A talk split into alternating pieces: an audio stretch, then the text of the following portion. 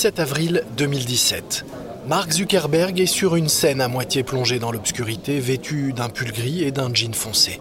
Il est dans son élément, confiant et calme. Il regarde devant lui une mer de développeurs enthousiastes qui attendent qu'il allume l'écran LED géant derrière lui avec sa toute dernière idée. C'est F8, la conférence annuelle de Facebook, où sont présentés ses nouveaux produits. Aujourd'hui, Zuckerberg lance une nouvelle stratégie pour les photos et la réalité augmentée et elle vise directement Snapchat. L'écran derrière lui révèle une photo de pommes rouges et vertes avec le texte Lesquelles écrit dessus. Pour partager des informations, nous avons tous vu les gens prendre des photos, écrire du texte par-dessus, ou entourer des choses, ou dessiner des flèches pour mettre en évidence les informations. Ce que Zuckerberg ne dit pas, c'est que les gens font ça tout le temps, mais sur Snapchat. L'écran change pour révéler un selfie d'une femme avec des oreilles d'animal. Et pour les améliorations, nous avons des filtres visage et des transferts de style pour rendre nos images et nos vidéos plus amusantes. Zuckerberg les appelle des filtres visage. Mais ce public averti sait qu'ils ont commencé avec les lens Snapchat, une fonctionnalité que Facebook a copiée. L'écran LED géant scintille à nouveau pour illuminer une capture d'écran d'un flux Facebook. Si vous deviez retenir une chose aujourd'hui, c'est celle-là, juste ici nous faisons de la caméra la première plateforme de réalité augmentée. La foule applaudit et Zuckerberg sourit d'un air suffisant. Il sait que son annonce a de quoi inquiéter les dirigeants de Snapchat. Après avoir lancé Spectacle, ses lunettes de soleil connectées équipées d'une caméra, Snapchat estimait être devenu une marque d'appareil photo et plus seulement une appli. C'est maintenant au tour de Facebook de vouloir se transformer en entreprise de réalité augmentée. D'un simple geste, vous basculez sur la caméra. L'écran derrière lui passe à un selfie d'une femme. Et vous allez commencer à découvrir les effets que vos amis utilisent et qui sont en lien avec l'endroit dans lequel vous vous trouvez. Soudain, la femme se retrouve avec des oreilles de lapin, exactement comme les lens Snapchat. Mais Zuckerberg a ajouté sa touche personnelle à ce nouvel outil. Il en a fait un logiciel ouvert en open source. Il laisse ainsi aux développeurs du monde entier la possibilité de créer eux-mêmes leurs propres filtres et de les partager avec Facebook. C'est un véritable coup de génie de la part de Zuckerberg. Snapchat peut compter sur son équipe de développeurs pour conserver son avance sur la concurrence. Mais en ouvrant son outil à tous les développeurs, Zuckerberg pourrait prendre une sacrée avance. Au lieu d'avoir 10 ou 20 options parmi lesquelles choisir, vous aurez des milliers d'options et de créateurs du monde entier, d'expériences et de styles différents et nous lançons cela dès aujourd'hui en version bêta. Dans sa guerre contre Snapchat, c'est une attaque hors norme que vient de lancer Zuckerberg. Bientôt, Facebook et Instagram auront plus de filtres que Snapchat ne pourrait jamais imaginer. Message à Snapchat est clair, nous vous enterrerons.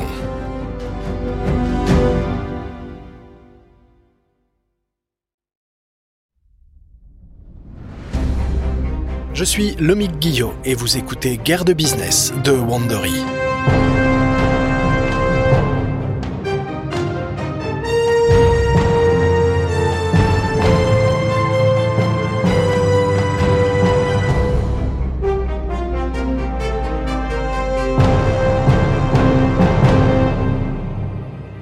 Dans notre dernier épisode, Facebook avait commencé à copier Snapchat purement et simplement. D'abord, le géant des réseaux sociaux a acheté une entreprise pour reproduire la technologie des lens Snapchat.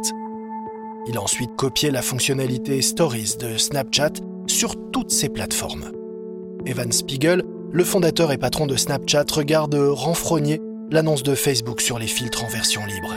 Il sait que fonctionnalité après fonctionnalité, Zuckerberg cherche à abattre Snapchat. Mais pour l'heure, Spiegel a un problème beaucoup plus important. Voici l'épisode 5, la bourse en chute libre. «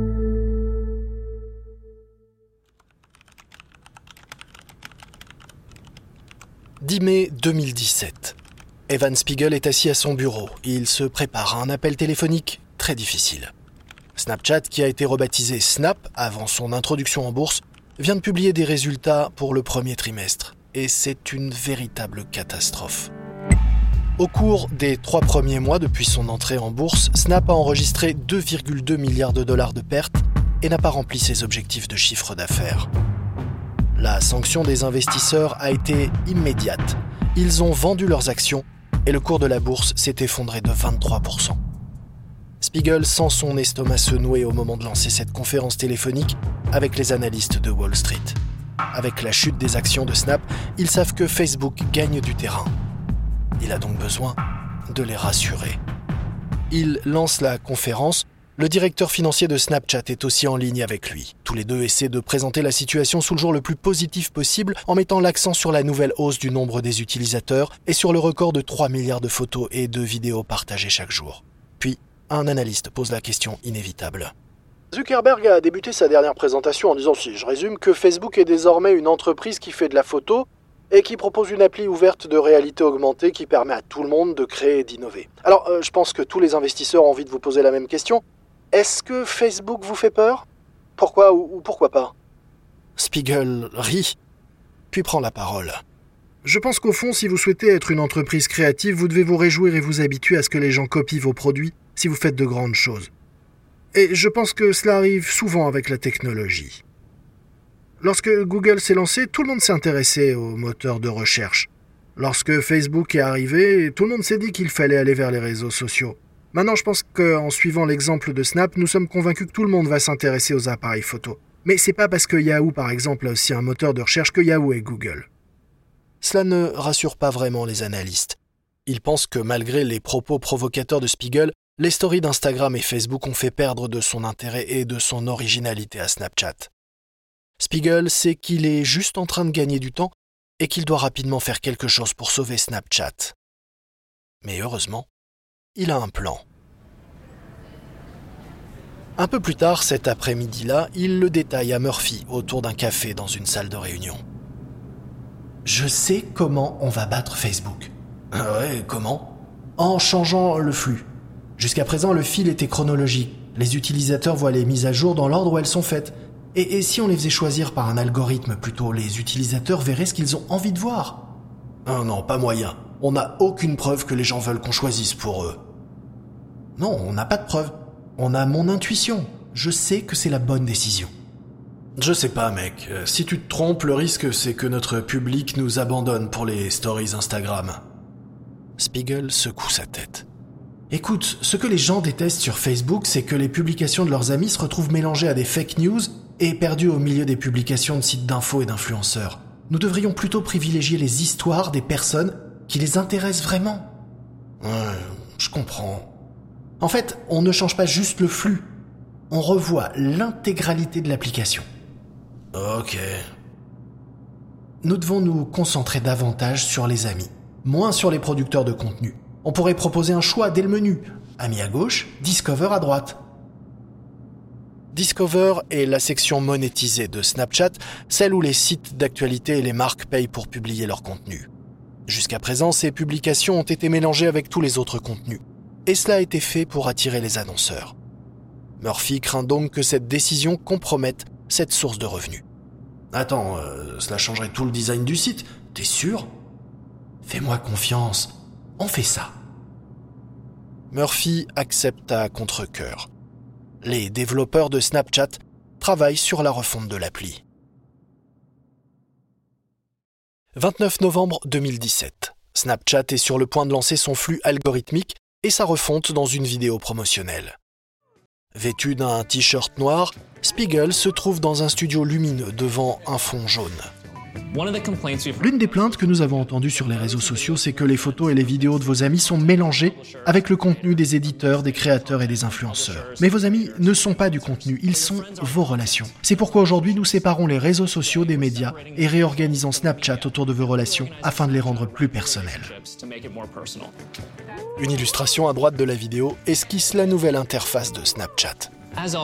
Comme toujours, Snapchat s'ouvre sur la caméra pour vous inviter à créer et à explorer le monde autour de vous. À gauche de la caméra, vous avez vos amis. Ce sont les personnes auxquelles vous parlez au quotidien, avec qui vous échangez des snaps. Et à droite de la caméra, vous avez Discover, là où le contenu des éditeurs, des créateurs et de votre communauté est personnalisé juste pour vous. Spiegel fait le pari que ce changement permettra d'augmenter l'usage de Snapchat sans faire fuir ses utilisateurs. Il dit aussi à Wall Street que la refonte rend l'application plus conviviale pour les personnes plus âgées qui se plaignent que l'interface est difficile à comprendre. Mais même si Spiegel a raison, sa stratégie a intérêt à faire rapidement ses preuves. Car côté finance, c'est toujours l'hémorragie. À la fin du troisième trimestre en 2017, les pertes de Snap atteignent plus de 3 milliards de dollars. Le moral de la société est au plus bas. Snap ne verse aucun bonus de fin d'année à ses employés et les choses vont encore s'aggraver. 21 février 2018. Kylie Jenner, star de télé-réalité qui a lancé sa marque de maquillage, est chez elle à Calabasas. Elle teste ses derniers produits de maquillage, une gamme d'highlighters scintillants. Les réseaux sociaux sont sa principale vitrine publicitaire et il représente l'unique canal de vente pour son entreprise entièrement en ligne. Kylie Jenner est l'une des célébrités les plus suivies sur Snapchat, mais elle trouve la refonte moins intuitive à utiliser. Elle publie donc de plus en plus de posts sur ses produits Kylie Cosmetics sur Instagram. Avec Instagram Stories, il n'est pas nécessaire qu'elle publie sur Snapchat. Elle ouvre Twitter et envoie un message à ses abonnés. Alors, euh, y a-t-il quelqu'un d'autre qui n'ouvre plus Snapchat ou c'est juste moi? Ah, C'est si triste. Avec ses ongles soignés, elle clique sur Envoyer. Le tweet va à ses 24,5 millions d'abonnés Twitter. Il ne s'agit que de 88 caractères, mais ce tweet secoue les marchés.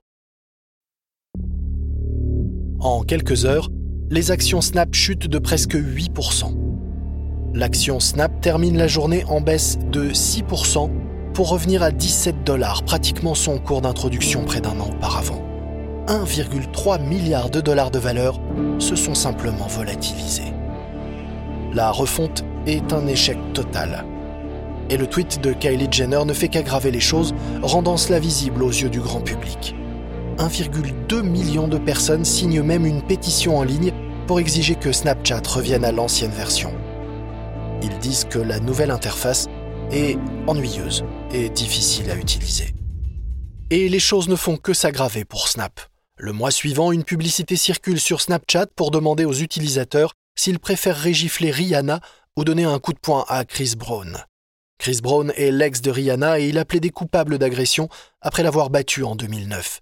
Rihanna est furieuse et se rend sur le réseau concurrent Instagram pour pousser un coup de gueule. Vous avez dépensé de l'argent pour blaguer sur les victimes de violences conjugales et vous tournez leur souffrance en ridicule? Elle exhorte ses millions d'abonnés à supprimer Snapchat. Les actions Snap chutent de presque 5%. Spiegel est en panique. Il appelle le responsable du marketing. Mais comment ça a pu se produire? Nous sommes censés approuver toutes les publicités qui sortent. Nous l'avons vu, nous avons juste... Euh, eh bien, cela n'aurait jamais dû être approuvé. Nous devons faire une déclaration. Dès que possible. Snap passe en mode autoprotection. Un mode qu'il connaît très bien à présent. L'entreprise publie une déclaration d'excuses. Cette publicité est écœurante et n'aurait jamais dû figurer sur notre service. Nous sommes désolés. Nous avons fait l'erreur terrible de l'autoriser à travers notre processus d'évaluation. Nous étudions ce qui s'est passé afin que nous puissions nous assurer que cela ne se reproduise jamais.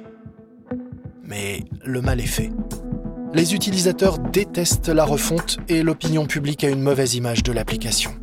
Snapchat perd des utilisateurs et en interne, il y a de l'agitation sur la chute du cours des actions.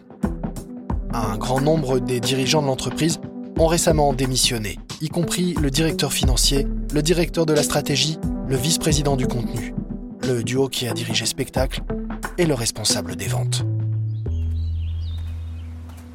Spiegel et Murphy se promènent.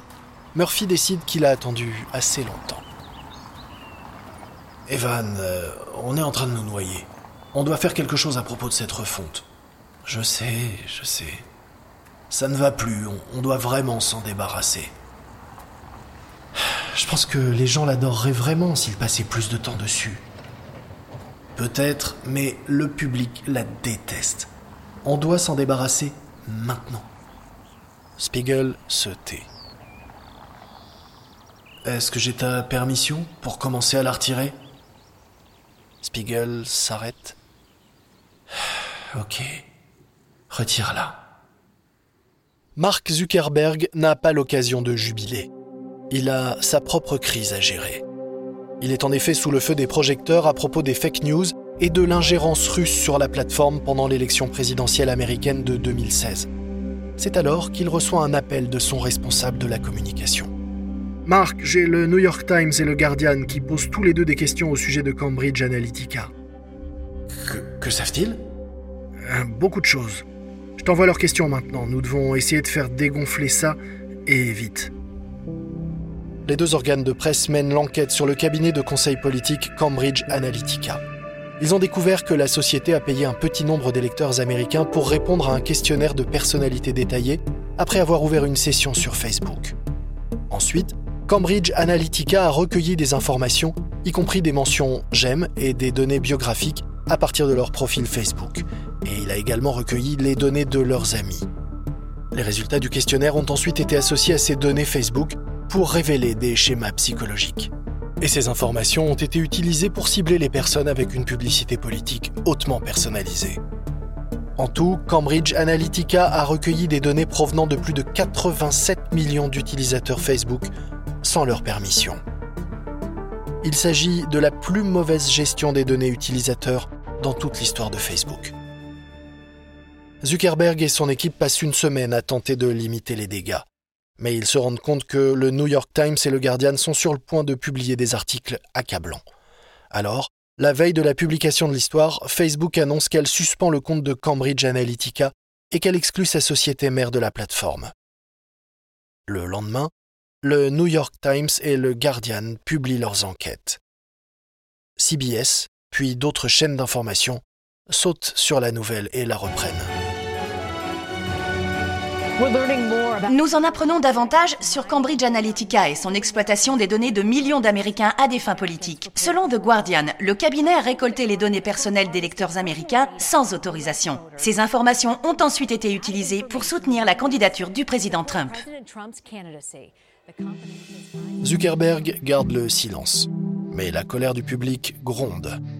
La Federal Trade Commission lance rapidement une enquête sur Facebook et la protection des données personnelles. Des politiciens invitent Mark Zuckerberg à témoigner au Congrès.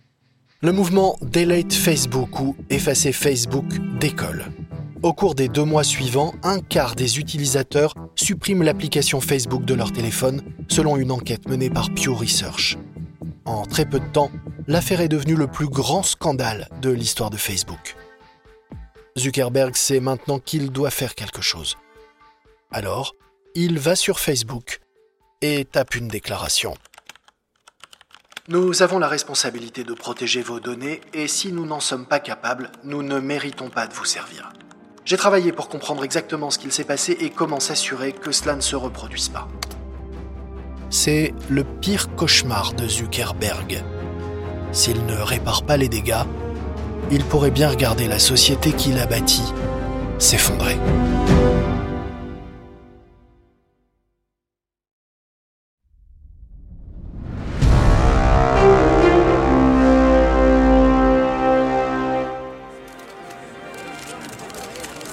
10 avril 2018, Capitol Hill, Washington, D.C. Mark Zuckerberg est là pour témoigner devant les commissions de la justice et du commerce du Sénat américain. Il semble fatigué et pâle. Il est habillé d'un costume gris sobre, d'une chemise blanche et d'une cravate bleue, bien loin de son look habituel en t-shirt. Mais il veut mettre toutes les chances de son côté pour regagner la confiance du public américain. Zuckerberg s'installe dans son siège et regarde fixement les sénateurs devant lui. Il commence à lire ses fiches préparées. Facebook est une entreprise idéaliste et optimiste. Pendant la plus grande partie de notre existence, nous nous sommes concentrés sur tout ce que le fait de connecter les gens peut apporter de bon. Mais il est clair aussi que nous n'avons pas fait assez pour protéger ces outils des usages malicieux. Et cela concerne les fake news, l'interférence dans les élections ou les discours de haine, ainsi que les développeurs et la confidentialité des données. Nous avons minimisé notre responsabilité et c'était une grave erreur. C'était, c'était mon erreur et j'en suis désolé. On aurait presque dit que Zuckerberg allait pleurer. Il endosse l'entière responsabilité du scandale, mais ce n'est pas assez pour convaincre les sénateurs. Il le passe sur le grill pendant des heures. Monsieur Zuckerberg, que fait Facebook pour empêcher les acteurs étrangers d'interférer dans les élections américaines? Euh, merci, sénateur. Une de mes principales priorités en 2018 est de régler ce problème. Un de mes plus grands regrets dans la gestion de l'entreprise est que nous avons été lents à identifier les opérations d'information russes en 2016. Maintenant, je suis plus confiant sur le fait que nous allons bien faire les choses parce que depuis les élections de 2016, eh bien, il y a eu plusieurs élections importantes dans le monde où nous avons eu un meilleur bilan. Pouvez-vous expliquer en quoi ce bilan est meilleur? Nous avons déployé de nouveaux outils d'intelligence artificielle qui permettent de mieux identifier les faux comptes susceptibles d'essayer d'interférer dans les élections ou de répandre de fausses informations. Nous aurons plus de 20 000 personnes d'ici la fin de cette année qui travailleront sur la sécurité et l'analyse de contenu dans toute l'entreprise. Mark Zuckerberg défend les mesures de protection des données prises par Facebook et assure aux sénateurs et à tous ceux qui regardent chez eux que Facebook fera mieux. Mais son orgueil démesuré joue contre lui. Pensez-vous que vous êtes plus responsable des millions de données personnelles des Américains que le gouvernement fédéral lui-même? Une expression de gêne passe sur Zuckerberg, puis il fait un léger sourire. Oui. Son attitude n'aide pas vraiment. Les sénateurs ne saisissent peut-être pas tous les aspects du fonctionnement de Facebook, mais la catastrophe leur a fait comprendre quelque chose. Facebook est devenu trop grand, beaucoup trop puissant. Zuckerberg n'est pas d'accord. Vous pensez avoir un monopole? Non, ce n'est pas l'impression que j'ai. Pour le moment, Snapchat est dans le rétroviseur de Zuckerberg, pris dans sa propre tempête. Pour l'heure, la bataille que Facebook doit remporter, c'est celle contre le gouvernement qui cherche à le réguler, et celle de l'opinion publique, de plus en plus critique. Dans notre prochain épisode, la question de l'opinion publique devient vraiment brûlante pour Facebook. Et en mettant tout en œuvre pour revenir en force et en forme sur le devant de la scène, Snapchat prouve que la bataille est loin d'être terminée. Wandery vous a proposé Guerre de business. J'espère que vous avez apprécié cet épisode et je vous invite à vous abonner sur Apple Podcasts, Spotify, Capital.fr et toutes les applications d'écoute de podcast ainsi que sur wandery.com. Cliquez sur l'image ou faites-la glisser si vous désirez accéder aux notes de cet épisode. Vous trouverez également des offres de nos partenaires et sponsors. Regardez-les avec attention, c'est grâce à eux que nous pouvons vous offrir ce programme. D'ailleurs, si ce programme vous a plu, n'oubliez pas de nous noter et donnez-nous 5 étoiles. Et s'il vous plaît, parlez-en à vos proches et amis et invitez-les à s'abonner eux aussi. Nous vous rappelons que dans notre série, les dialogues sont des reconstitutions. Nous ne pouvons pas toujours savoir ce qu'il s'est exactement dit, mais ces échanges sont le fruit d'une enquête la plus complète possible. Je suis Lomik Guillot. Ce programme a été enregistré en version originale par David Brown. Nathalie Robemed a écrit cet épisode. Karen Lowe est notre productrice principale et notre rédactrice en chef. Emily Frost a supervisé le récit. Montage et production sonore par Jenny Lower Beckham. Son original Kyle Randall pour Bay Area Sound. Notre producteur exécutif est Marshall Lewy, créé par Hernan Lopez pour Wandery.